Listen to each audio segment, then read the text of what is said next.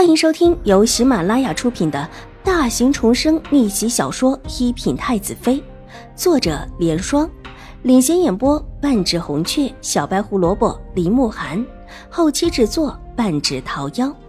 喜欢宫斗宅斗的你千万不要错过哟，赶紧订阅吧！第一百六十四集。戚荣之的脸微微的红了起来，头稍稍低了低，羞答答的道：“世子太客气了，我和玉茹妹妹比起来，可还是有所不如的。”秦玉茹原本的脸色很难看，待得听到齐荣之的话之后，才稍稍的缓和了几分，冷哼一声：“这里可不是江州府，也没有江知府和自己的父亲分庭抗礼。”如果齐荣之还敢像江州府的时候对待自己，自己可没有打算让他有好果子吃。玉茹表妹的确漂亮，才一年没见，玉茹表妹就长得这么漂亮了。我乍看到玉茹表妹的时候，还不敢相信这么漂亮的小姐居然就是表妹。以后有机会，我带玉茹表妹出去让其他人看看，让他们羡慕一下。表哥，秦玉茹高兴了，娇嗔起来，对他的表现很满意。哎，表妹，我是说真的，过几天我外祖家有宴会，不如我带着你去，可好？狄言和秦玉茹两个早有情谊，看秦玉茹娇羞的样子，也不由得来了意趣，继续逗着她道：“就带我去。”带不带二妹妹和齐小姐呢？秦玉茹心里得意，脸上却故意的露出一副为大家考虑的样子。我我还是算了，我额头上伤着，疤痕还没有好完整。齐荣之低下了头，长长的刘海也跟着落了下来，抬头的时候稍稍的撇在一边，并不明显。这一低头，整个刘海都压了下来，显得有一些油腻腻的厚重感。他额头上的抓伤其实已经好了，但那里抓出了一道长长的坑，却不是那么容易长全的。幸好在额头上，额发一压，倒也是看不出来，而且还是偏在一边的。想起这疤痕的由来，手中的帕子狠狠的拧在一起。齐大小姐伤着了，怎么回事？这会儿又是和谁吵起来的？秦玉茹一脸的好奇，睁大眼睛笑着问，脸上虽然带着关切之意，仿佛是真心的关心齐荣之的，但这话里的意思，却叫人觉得这位齐大小姐在江州必不是什么好的，有事没事的就跟人吵起来。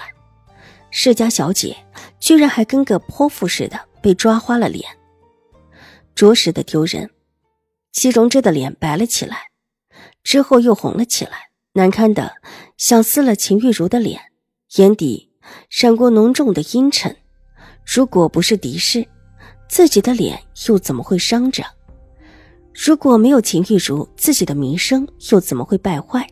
坏了自己的婚事，又要坏了自己的前程，可不就是敌视母女，把自己害了？就想没事，想也别想。况且不只是自己，还有自己大哥。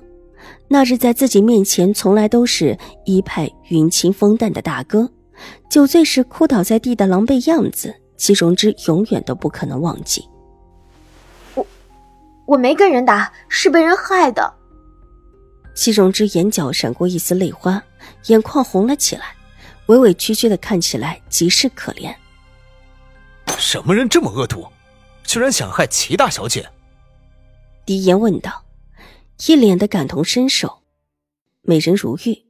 他之前到江州的时候还没开窍，但这会儿却早已经懂得美人如玉之说。看美人一副娇兮兮的伤感样子，立时觉得很气愤。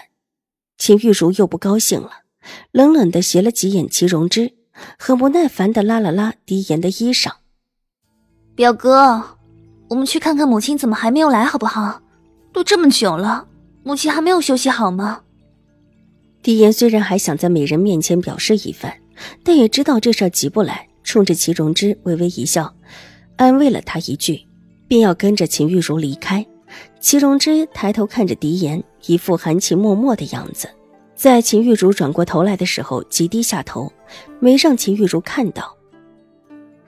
走了，表哥。秦玉茹没有看到齐荣之有什么异常，才松了一口气，拉着狄言的衣袖又往外拖了一拖。怎么了？秦怀勇大步的走了进来，看到秦玉茹毫不顾忌的拉着狄言的衣服，脸色沉了下来。这是打算去哪里？拉拉扯扯的，成何体统？秦玉茹脸色一白，急忙松了手，低低的叫了一声：“父亲。”看到自家表妹这么一副娇怜的样子，狄言又心疼了。